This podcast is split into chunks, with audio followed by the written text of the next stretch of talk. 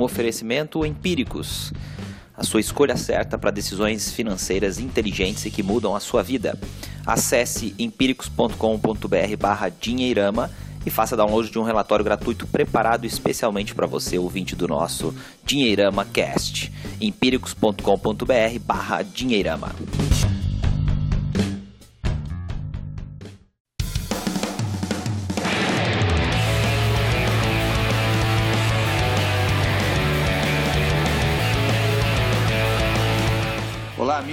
Bem-vindo ao primeiro Dinheirama Cast. A gente começando aí um novo canal de comunicação, retomando os, os, os trabalhos, uma vez que o Dinheirama já teve podcast. E começando apresentando o pessoal, Conrado Navarro, fundador, sócio e editor do Dinheirama. Tudo bem, Conrado? Fala, Renato, beleza? É um prazer estar aqui de novo. O podcast é um formato muito legal. É, a gente pode falar de qualquer lugar, fala um monte de bobagem, fica sempre bacana a edição. É, e claro, fala coisa legal também. Tô brincando, mas muito legal a gente voltar com o Dinheirama Cast. Bacana tá esse grupo legal que você vai apresentar aí. Vamos que vamos. Maravilha. Ricardo Pereira, sócio Dinheirama, editor, fundador. Tudo bom, Ricardo? Fala Renato, tudo bem? Prazer participar, voltar realmente com o Dinheirama Cast e ainda mais na presença de figuras aí tão imponentes da educação financeira e finanças no Brasil. Então é uma alegria grande e acho que o programa vai ficar demais. É verdade, eu que agradeço de estar aqui com vocês. Giovanni Coutinho, colaborador do Dinheirama, o grande braço direito, a máquina por trás de tudo isso. Tudo bem, Giovanni? Ô, louco, tudo bem. Um grande prazer, para mim um privilégio participar, no meu caso a primeira vez. Então eu sou só o braço direito, eu sou o esquerdo também. É, perna direita, resto, perna, né? perna direita, perna esquerda, cérebro, cabelo, tudo. Boa, todos nós, todos nós. E, claro, por último, mas não menos importante, André Massaro, com um currículo aqui que eu estou vendo no site dele. André vai ficar umas três horas falando. Ah, e aí, André, como é que tá? Você fala a coisa mais importante do currículo, a única coisa que importa nesse momento, que é integrante do conselho editorial daquele sitezinho lá, né? Aquele, aquele sitezinho, dinheirama.com. Aquele. Aquele. Né? Exatamente. Só que é, é, é a coisa mais importante. E que eu quero legal, falar. É. é, então assim, para mim é um, é um prazer estar com vocês. Como sempre, eu sempre tenho um enorme prazer estar com vocês. Eu sinto Legal, que você... cada vez que eu tô perto de vocês, o meu QI sobe uns 20 pontos, assim. A gente, a gente, precisa dizer aqui, Renato, que é o apelido carinhoso que a gente já batizou ele, todo mundo na internet e no meio financeiro também já conhece, é o gigante das finanças. Então ah, daqui para frente é só isso. gigante das finanças. Você tem é. é dois metros de, de puro coração, inofensivo, mas sabe tudo de grana e de economia. É, então assim, eu quero falar do podcast. Para mim é um prazer, né? É, não só por estar com vocês, mas porque eu sou um fã de podcasts. Eu, eu, eu tenho nesses últimos anos aí acompanhado muito podcast, principalmente podcast americano, dos assuntos que eu me interesso, né? E eu, eu sinto falta de podcasts brasileiros de boa qualidade, né? É, é, de coisas realmente interessantes. Então, assim, isso é uma tentativa de fazer um negócio de grande qualidade. Eu estou muito feliz de ser parte dessa tentativa. Né? Não, vai funcionar bem e a gente precisa falar do Renato um pouquinho também, que foi o nosso apresentador aí, Renato Tevono, que, que é um grande entusiasta das finanças pessoais também e educação financeira. É, tem o Café com Finanças, um projeto legal que aos poucos ele está replicando muita coisa no Dinheirama com a gente também. Então, é, ele não se apresentou, mas estou aqui falando um pouquinho do Renato também. Legal que está esse grupo tão bacana de, de pessoas que acreditam na educação financeira e vamos falar um pouco de coisa legal aí. Obrigado, Conrado. Obrigado pela apresentação. E, e mais uma vez aproveito para agradecer a oportunidade. Para mim é surreal de estar junto com vocês aqui. Ainda mais apresentando, né? Mais legal ainda. Ah, bom, eu, eu, gostaria de começar com vocês fazendo aí uma, uma provocação a respeito do que a gente tem visto, né? Ah, lojas fechando, o, o, maior período de vacância nos shopping centers do Brasil dos últimos tempos. Né? Os shoppings investiram muito em expansão e a maioria deles aí com essa expansão totalmente vazia, né, e as lojas do comércio de rua também, e ao mesmo tempo dizem que a, a, crise é só uma questão midiática, né, mas a gente sai na rua e a gente vê. O que vocês têm para falar sobre isso, é, sobre, sobre o impacto de, do, que o comércio está sofrendo aí com todas essas lojas baixando literalmente suas portas? Gigante das finanças é o convidado, começa. Ah, é o convidado. Até, até quando os nossos advogados conversaram que você fez o contrato aquele, aquele que você pagou 10 milhões de dólares por ano para eu participar do programa, tava escrito lá que eu não era convidado, que eu era membro da bancada, né? Ele mordeu a então, isca, tá vendo? A gente então combinou vem... e ele caiu. É, então, então você não vem tentar rebaixar meu status aqui, né? Você é o idealizador receber... dessa coisa toda, cara. Eu só fiz é, uma brincadeira é para você poder começar a falar e agora você fala por uns 20 minutos, depois você devolve pra gente. Tá. Então assim, é, é primeiro lugar, é, eu, eu quero retomar um assunto que eu já andei falando em artigos, né? É, sobre essa questão da crise. Que às vezes a gente fala, e não com uma certa ironia de vez em quando, mas com um grande fundo de verdade, que não tem crise. Essa crise, que nem o Renato falou, não é que ela é uma crise mediática, ela é uma crise inexistente, simplesmente. Porque não tem crise. É, é, quem é um pouquinho mais velho, quem lembra aí como é que era o, o Brasil, a economia brasileira no final dos anos 80, começo dos anos 90, aquela dureza que foi assim logo no plano real, aqueles planos anteriores, é, sabem que esse período recente aí de superaquecimento econômico que a gente teve nos últimos anos, isso foi uma coisa totalmente atípica e anormal no Brasil. O Brasil não é isso. O Brasil não é e nunca foi essa farra que aconteceu aí nesse período de aproximadamente 2002 a 2012, um pouco depois disso, em que começou a surgir um monte de novos negócios, um monte de coisas aí, essa época de pleno emprego, né? Então, na minha visão, não é que a gente está numa crise, a gente está apenas voltando a ser aquilo que a gente sempre foi, né? Um país difícil, um país complicado para fazer negócios, um país que tem desemprego. Historicamente, o desemprego sempre foi uma das maiores fontes de preocupação do brasileiro.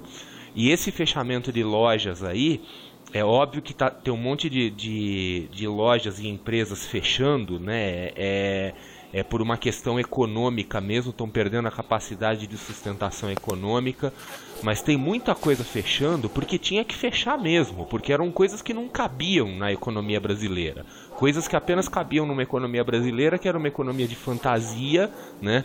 E, e eu também tenho falado até em artigos aquelas coisas assim que acabou a era gourmet. Agora nós estamos vendo o processo. Vocês lembram daquele candidato? Nas eleições, que era o cara do raio privatizador, né? É. Aí começaram a fazer. Lançaram um raio é, gourmetizador. Era o raio né? gourmetizador, ah, né? Então tudo você pega um brigadeiro, você pega um, um pé de moleque de Itajubá, né? Piranguinho, toma cuidado, piranguinho. porque pé de moleque é de Piranguinho. Não, Itajubá mas é a cidade que fica do lado.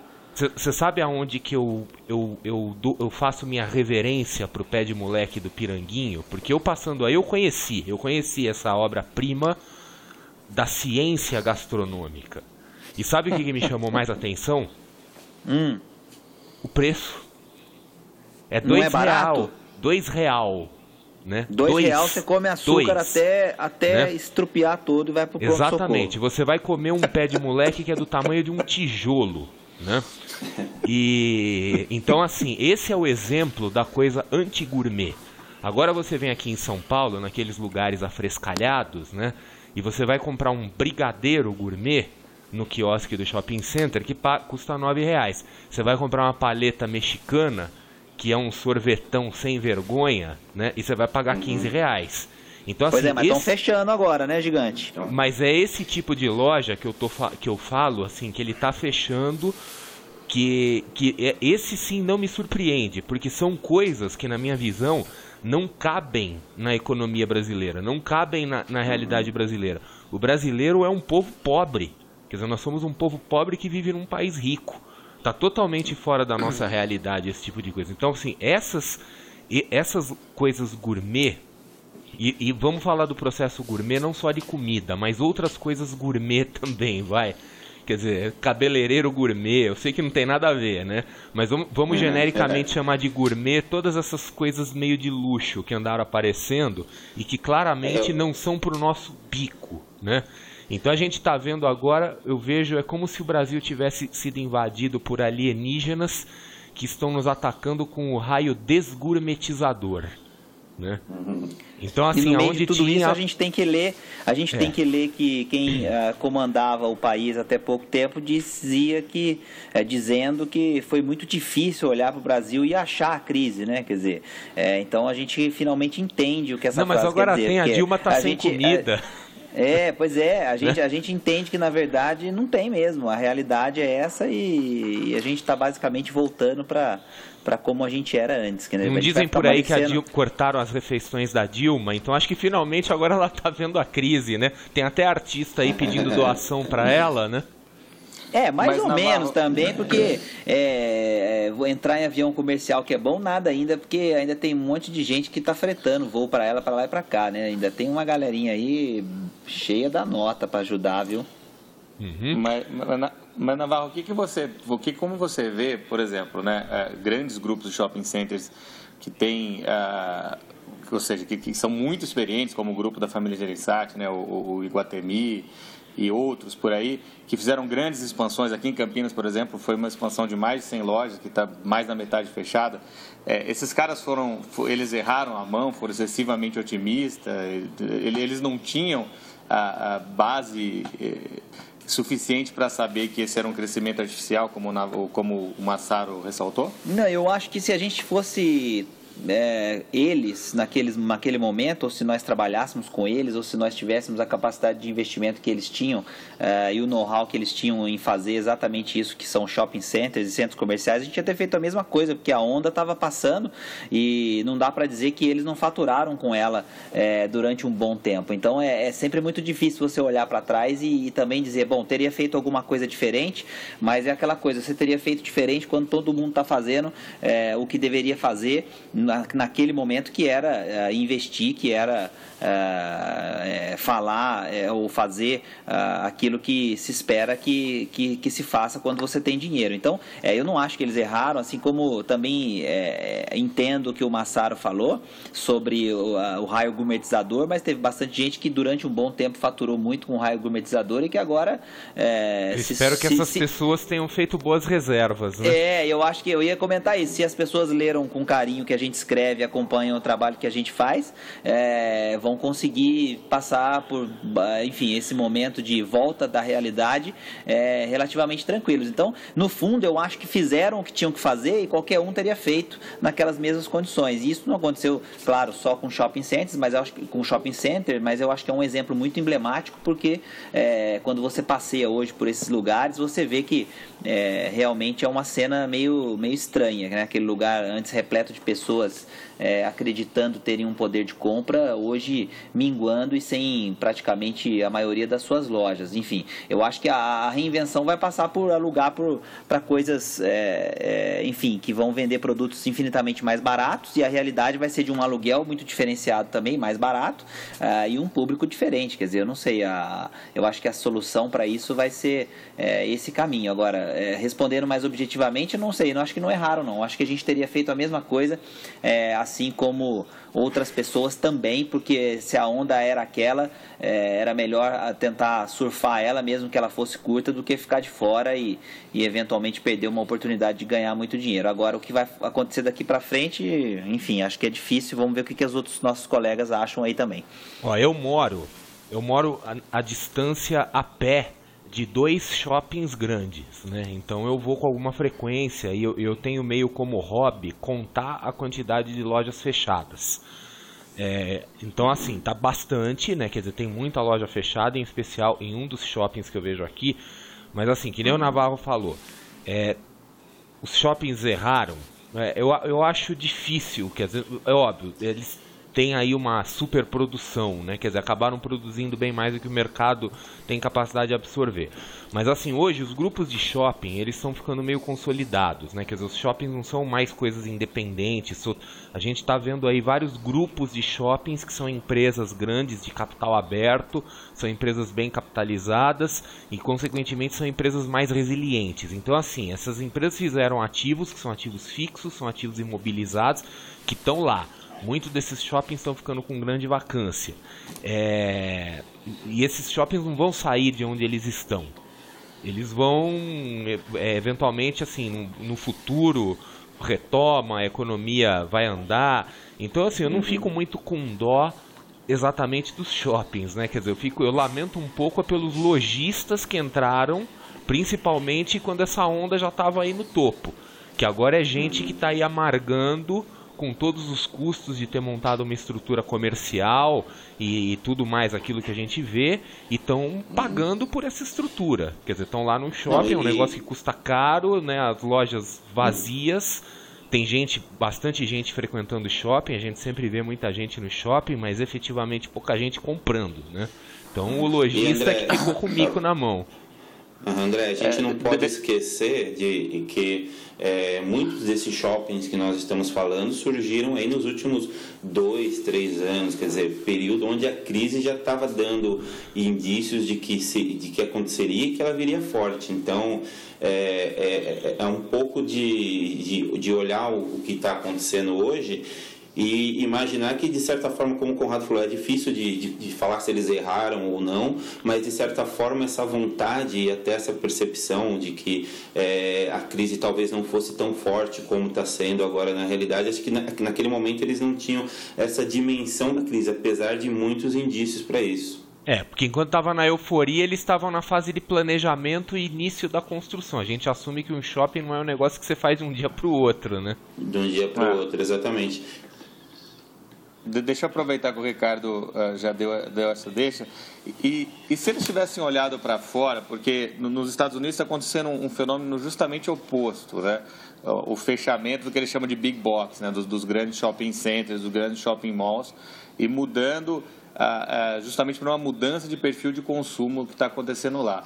É, seria o mesmo caso ou não? São tendências completamente diferentes. O nosso é uma coisa mais pontual, por, justamente por uma questão econômica, e essa, essa mudança de tendência demora para acontecer por aqui.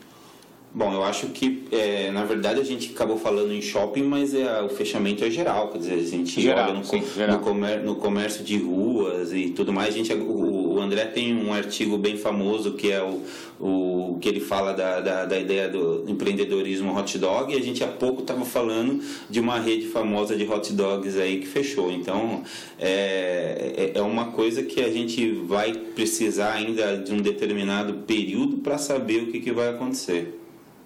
Pessoal, Entendi. eu aproveito. Eu tava. É, eu ia chamar você, Giovanni, agora para falar justamente o seguinte: das consequências para o povo, né, para os consumidores, como que isso afeta? Porque se as lojas estão fechando, as pessoas estão sem emprego, né? E, e como que fica esse cenário? O que, que a gente pode imaginar da continuidade disso para os próximos anos? Não, assim, a, até antes disso, Renato, eu, eu queria, eu estava pensando numa coisa interessante do que o André estava comentando. Uh, realmente faz sentido essa questão de que os comércios que trabalham com produtos mais sofisticados, é claro que eles estão sofrendo e sofrendo primeiro. E é curioso porque a gente observa que mesmo neste momento de dificuldade, alguns empreendedores, alguns empresários, eles estão sendo ousados e abrindo lojas. Claro que numa quantidade muito menor. Falo isso porque próximo mesmo do escritório do Dinheirama nós vimos o surgimento de uma loja. Agora, curiosamente, uma loja que vende produtos extremamente baratos, né, que engloba um, uma espécie de um vende tudo, né, um, talvez o carro forte ali pelo que vi seja o vestuário, mas algumas esse outras coisas. Esse é o raio coisas. desgourmetizador. Exato, esse é o ponto. E olha tá que curioso. Se enquadrando para uma nova realidade, né? Sim, André. E ele na contramão dos demais. Olha que curioso. Enquanto estamos falando de muitos fechando, esse empresário abriu. E ao que parece, a coisa está até agora caminhando bem, né? Então, é, eu acho interessante essa questão, talvez, da migração, igual você comentou, Renato, que já acontece lá fora. Talvez esse pessoal que optou né, para partir para esse mercado, vamos chamar de nicho, né, um mercado sofisticado que se sustentou um pouco né, nesses anos anteriores, talvez tenha que repensar algumas estratégias no sentido de suprir a demanda que continua existindo, porém agora de produtos e serviços o mais barato possível, digamos assim, né? Faz sentido isso para vocês? Faz, faz total sentido. Inclusive, tem grandes redes né, que, que surgiram aqui no interior que, que vendem produtos a preço, a preço populares, mas com produtos de, de boa qualidade. E essas redes só crescem. É, é o processo de desgourmetização, como disse o André. E, e, eles encontraram um grande público carente de coisas boas, né? porque antes o que era popular era ruim, né? então eles encontraram um nicho de vender coisas com qualidade e, e, e a preços é, compatíveis com a nossa realidade. Então, crescendo, que é uma barbaridade. É, eu acho que tem uma então... outra coisa interessante que a gente pode discutir também nesse, nesse momento de transição, principalmente em economias. É, é, como a do Brasil, é que existem empresas, e aí a gente pode dar exemplo, por exemplo, da, das montadoras de carros, que são é, talvez uma das, é, uma das, um dos exemplos mais emblemáticos, principalmente do sofrimento da indústria no Brasil. Quer dizer, a gente tem outros também é, que a gente poderia falar, mas acho que esse está tá bem claro e as pessoas que estão ouvindo a gente vão com certeza já associar com a realidade. Venda de carro é, que caiu a níveis é, de 10 anos atrás, enfim, coisas desse tipo, mas com algumas montadoras que criaram, é, se a gente pode chamar assim, né, se, se criaram, mas criaram produtos para nicho nichos é, que mantêm essas montadoras ainda com um patamar de vendas elevados. Quer dizer, então preencheram o mercado com alguns produtos. A gente pode usar aí o exemplo das, das, das SUVs compactas aí, quer dizer, a gente tem alguns modelos que vendem é, muito bem obrigado, inclusive no meio desse turbilhão todo, e que fazem com que essas empresas não sintam necessariamente nenhum recuo de vendas, muito pelo contrário, continuem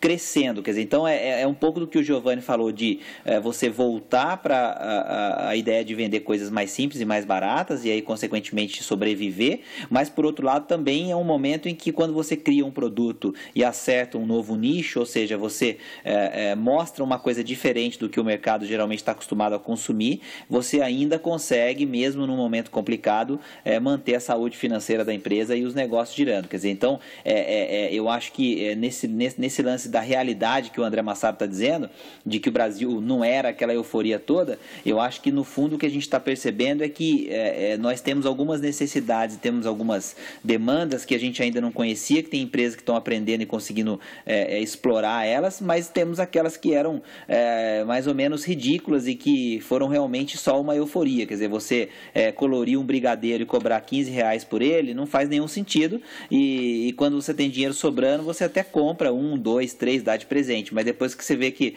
a sua realidade não é aquela, aí você vê como é que você estava tomando uma decisão é, relativamente é, ingênua e inocente. Quer dizer, não e é tem, difícil imaginar aquilo como um negócio que para em pé no longo prazo, né?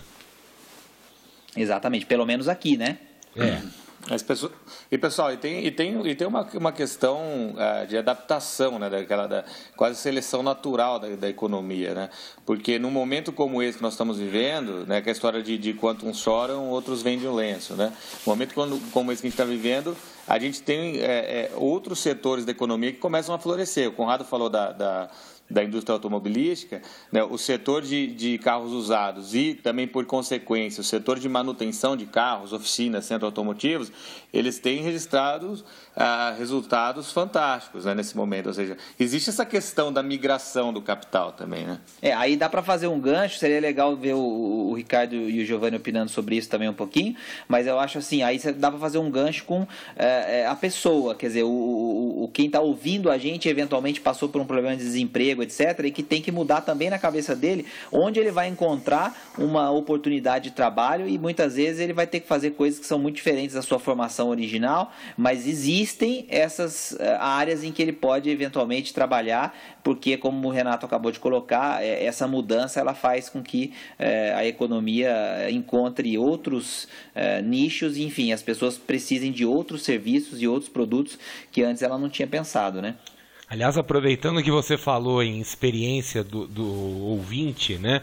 Será que já é o momento da gente anunciar que o Dinheirama Cast está aberto para as opiniões e dúvidas e críticas e etc. do pessoal. Tudo bem que é o primeiro que a gente está gravando, né? Até o momento a gente não tem nenhum feedback, ninguém ouviu isso aqui, nem nós mesmos, né? Mas vamos é, assumir só, que só, pessoas ouvirão. É, então assim, vamos assumir que alguém vai ouvir e vai falar, ó, desde uhum. já, esse aqui é o número um, tá? A partir daqui vocês podem começar a mandar e-mail, né, dar sugestões, sugestões de tema, fazer perguntas, dúvidas, etc.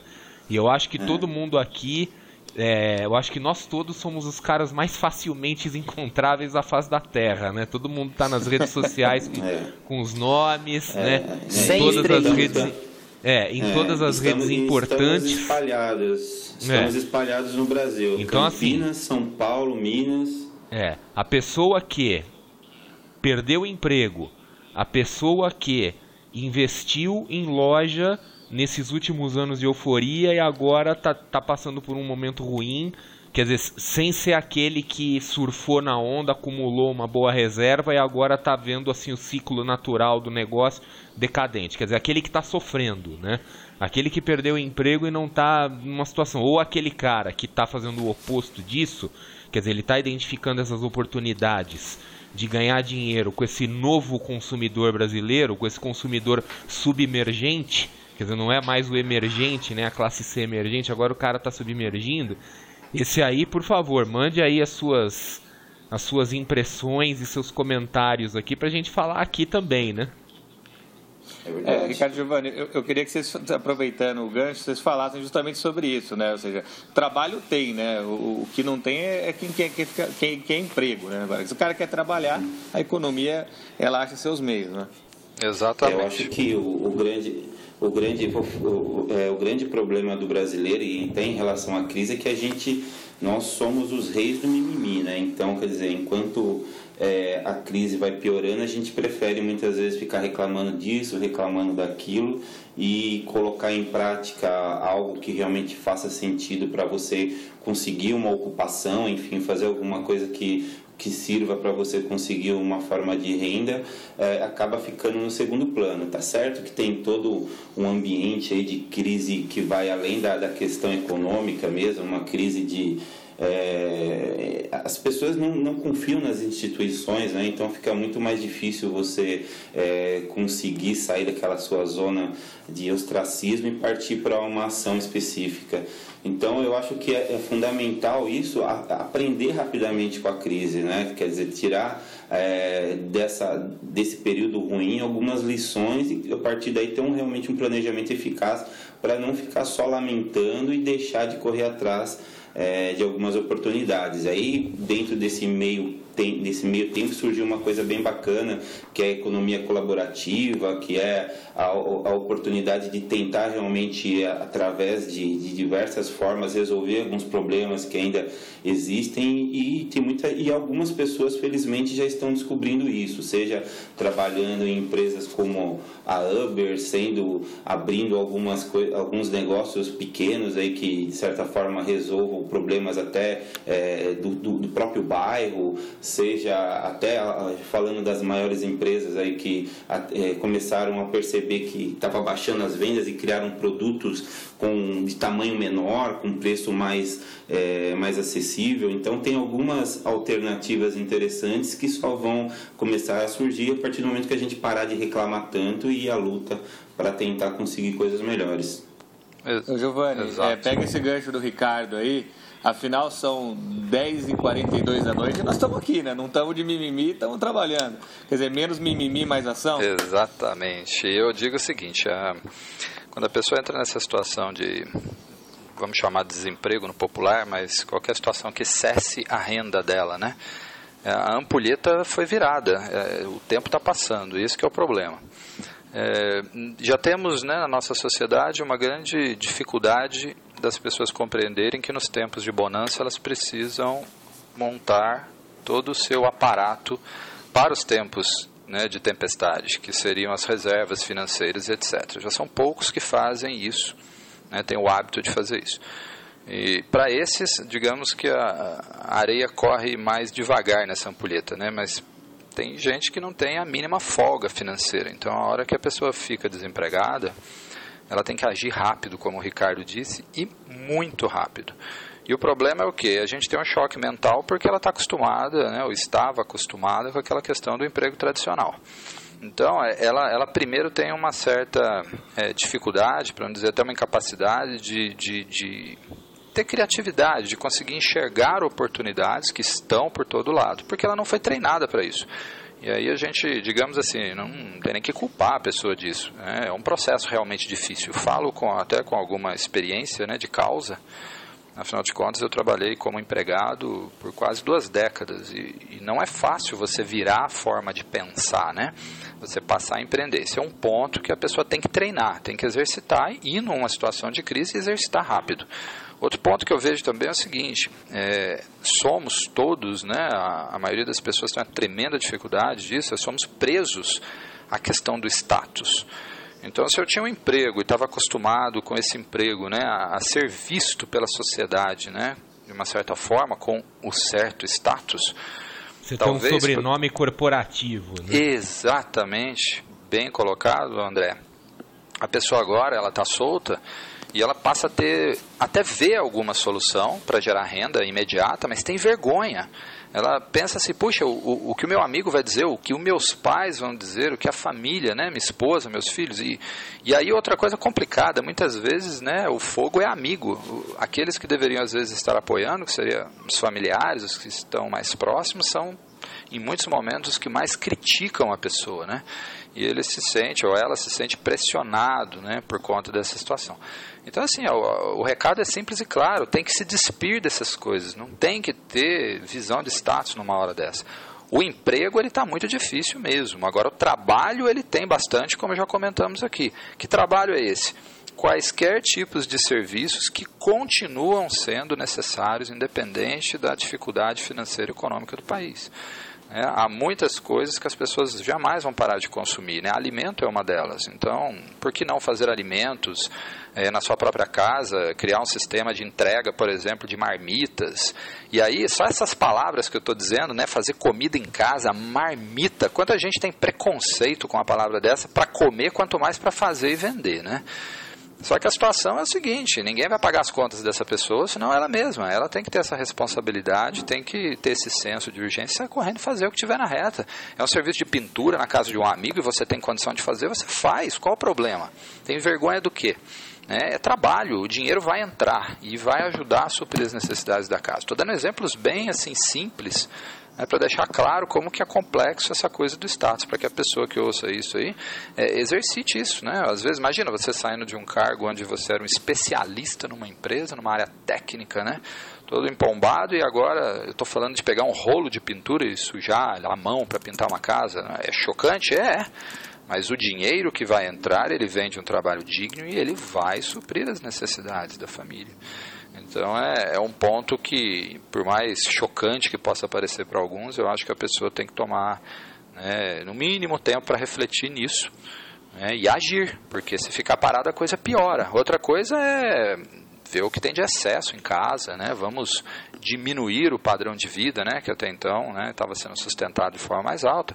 Vamos trocar o carro, talvez um carro mais simples, talvez até deixar o carro, né? Para usar um pouco de transporte público ou utilizar este carro, como o Rick já deu uma ideia, para fazer dinheiro, como uma fonte de renda, né? Acho que a ideia é por aí. E, e, e, isso vai de encontro com aquilo que a gente fala bastante em dinheirama, né, Navarro? É, é mente pobre? O brasileiro tem a mente pobre? É isso que acontece? Porque se a gente olhar essa coisa do, do, do, do preconceito, ah, eu vou fazer marmita, eu, eu, eu sou muito bom para isso, eu sou muito bom para pintar uma casa. E quando a gente olha, por exemplo, para os Estados Unidos, que a molecada já muito nova já corta a grama do vizinho para ganhar uma, um, um, dinheirinho, é justamente essa diferença de mentalidade é, que, que, que acaba refletindo no país como um todo. É, eu acho que a gente tem que mudar um pouco, sim, a maneira de ver as coisas e é difícil a gente é, definir como mentalidade pobre ou mentalidade rica, porque também a gente tem que contextualizar riqueza é, quando a gente fala de países tão diferentes. Mas eu acho que a, a, a, questão ela passa realmente por a gente mudar um pouco os nossos comportamentos em relação ao dinheiro. Né? A gente tem, de uma certa forma, no Brasil, um, um, um certo medo de falar sobre isso e, e, inclusive, a gente já discutiu muito isso em outras oportunidades. Eu e o André, é, inclusive, escrevemos muito sobre isso até no nosso livro em que a gente fez, é, que a gente fez em conjunto. É, é um tabu, um tabu enorme e, e quando você fala de é, se despide de algumas é, características que são é, de status e, e, coisas que associam a imagem da pessoa com o dinheiro, é, o brasileiro ele tem dificuldade porque ele dificilmente tem grande patrimônio. Então ele tem na ostentação e na imagem uma maneira de se sentir diferente, de se sentir melhor. Então quanto mais pobre é o país, maior e mais latente é essa necessidade de mostrar, essa necessidade de parecer ser alguém diferente do que você realmente é. Então eu acho que isso é um pouco cultural, isso é um pouco histórico, isso é um pouco da nossa é, história econômica como um todo. A gente tem um, um, uma história é, do ponto de vista financeira é, bastante conturbada e não é de hoje. Não estou falando nem da nossa história recente, desde muito tempo, né? A gente tem é, aí, é, enfim, uma, uma característica de, de colônia explorada há muito tempo. Então isso é também é, é, um pouco da, da herança que a gente traz da, do descobrimento. Enfim, assim, sem, sem parecer filosófico demais, mas eu acho que a a, a, mudança de comportamento ela vem primeiro. E aí, ferramentas, enfim, tudo que a gente falou de, de como organizar a coisa, ela vem depois. Então, é, assim, fechando o meu raciocínio, minha participação, a gente já está chegando aí a quase 40 minutos. É. É, eu acho que é, tem que sair fazer e, e, depois você se preocupar com o que realmente interessa, que são as suas prioridades, os seus sonhos e, e dar uma bela de uma banana porque, porque as pessoas pensam, porque se você for viver é, de acordo com as expectativas dos outros, você vai ser uma pessoa que vai ser cada vez mais parecida com elas e mais distante do que você realmente Mas, é. Mas ó, tenho algo a falar sobre isso, hein? É, eu ia falar, Massaro, é. você quer complementar alguma Não, coisa? Não, eu quero, gente... eu quero sim, porque vocês tocaram num ponto interessante, o Giovanni falou de um ponto interessante, que é essa questão da perda do status, etc e tal, né? Que o cara, ele, ele quer escapar daquela redoma de plá, é, ele, ele fica naquela redoma é, é, lá do, do mundo corporativo, às vezes do emprego dele, o Navarro também falou algumas coisas, e é interessante a gente puxar para esse lado, que é o seguinte: o brasileiro ele tem algumas características, como todo povo tem suas características. Então, assim, o brasileiro é um povo obcecado por status, obcecado por imagem. Não é à toa que a gente compra carros que a gente não tem condição de ter, que a gente quer morar em lugares que a gente não tem condição de morar. Né?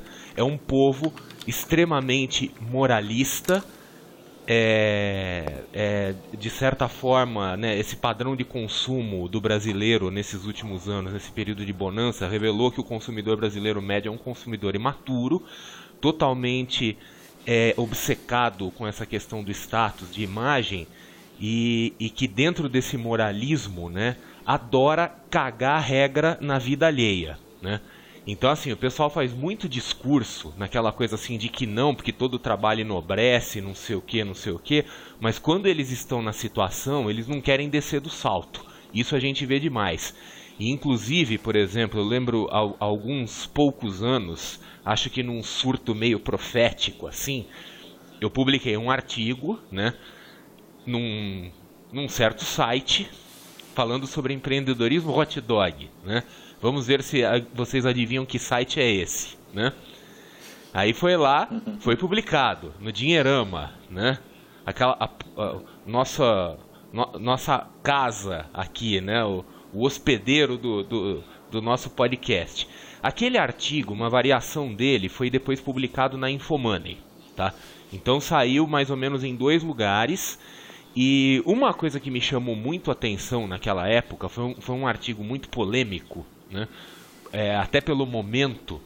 E algumas pessoas leram o artigo e muitas concordaram com aquilo que estava escrito, né, que era um negócio do, do empreendedorismo por subsistência. E outros, outras pessoas que são verdadeiros imbecis, e eu não tenho outra palavra para definir essas pessoas, provavelmente não leram porra nenhuma, exceto o título e vieram com aquelas conversas assim, ah, porque é um artigo escrito por um por um playboy, sei lá eu o que que não sabe nada, denegrindo a imagem dos caras que tem carrinho de hot dog, porque tá cheio de gente que vende hot dog e deve ganhar muito mais dinheiro que ele, mimimi, mimimi, mimimi, né? Então é nesse momento que a gente vê esse, esse moralismo, né? Essa coisa julgadora que é muito comum. Isso não é uma característica só do brasileiro, tá? Eu seria injusto dizer que isso é uma coisa do brasileiro, porque se vocês entrarem no Business Insider agora, na CNN, no site deles, vocês vão ver um monte de, de americano, que deve ser tudo eleitor do Donald Trump, né? Também fazendo um monte de julgamento sobre tudo que é assunto, né? Mas assim, é muito essa coisa, quer dizer, o pessoal vai nas redes sociais, até porque é barato você sinalizar socialmente, né? Eu acho que não tem coisa mais barata no mundo, mais fácil do que você botar é, mensagens, por exemplo, nas redes sociais, aquelas mensagens edificantes, semi-religiosas, do tipo é, a sua inveja é o combustível do meu sucesso, esse tipo de, de bobagem, né?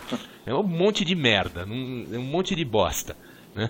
E aí o, o, mas na prática, na vida real, as pessoas fazem coisas completamente diferentes. Então no discurso elas adoram falar isso, né? Não todo trabalho enobrece. Você vai lá e vende, compra aí um saco de laranja, vai vender no, no cruzamento. Mas é muito legal que as pessoas falam isso para os outros fazerem. Elas mesmas não querem fazer porque elas veem isso como coisa degradante, como algo que vai de alguma forma é, machucar não, não a integridade pessoal, mas vai machucar o status, né? Quer dizer, aquela coisa, eu vou vender hot dog de jeito nenhum, né? Quer dizer, dizer que hot dog enobrece é legal quando você fala isso para os outros, mas eu que era executivo do banco XYZ vou, vou vender dogão na rua? Jamais, né? Então tem muito isso, né? Quer dizer, tem é uma, é muito essa característica do nosso povo, muito apegado a status, e faz muito discurso moralista, mas na hora do vamos ver, na hora da execução não executa. O pessoal fica cheio de dedos, cheio de salto alto e não quer fazer downgrade. Então, volta aquela história que o Giovanni falou. Todo mundo quer voltar para o seu empreguinho, para o status, pro, status anterior, para aquela rede de segurança, quer ter o sobrenome corporativo, né? o cartão que abre portas de todo mundo e muita coisa, quer dizer, muita riqueza deixa de ser construída porque o pessoal discursa demais e executa de menos. Todo mundo quer posar de não preconceituoso, de super aberto, não porque eu faço, se tiver que fazer eu vou lá e vendo hot dog, vendo vendo limonada, não sei o que, mas na hora do vamos ver não vai, né? Então fica querendo, porque vai é ficar querendo esse emprego aí por um bom tempo. É isso aí. Galera, eu, eu tenho certeza que todo mundo tá cheio de coisa para falar aí depois do que o André falou, então eu vou dizer para vocês, segurem esse pensamento Eles vão me xingar. Aí. Mas são Quem só 11 horas, é. nós não vamos até meia-noite, uma hora mais ou menos?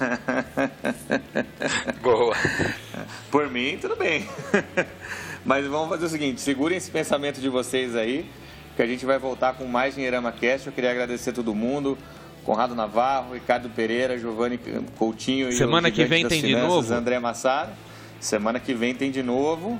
E a gente vai estar de volta com vocês. Eu sou o Renato Devuono. Um grande abraço. Ah, lembrando, por favor, mandem seus comentários, sugestões para o próximo programa no contato arroba dinheirama.com ou nas é, nossas é, redes sociais. Tá é, certo? mandar, senão quem vai perder o emprego somos nós, né? Exatamente, senão a gente não faz mais isso aqui. Pelo amor de Deus, cara, emprego. Mandem suas dúvidas. Emprego não, que palavra horrível, cara. Dúvidas, Boa. comentários, sugestões, o que vocês quiserem, mande pra gente. Vou deixar um abraço pra vocês e até o próximo Dinheirama Cast. Valeu, galera. Até Falou. mais. Valeu, um abraço. Tchau. Até lá.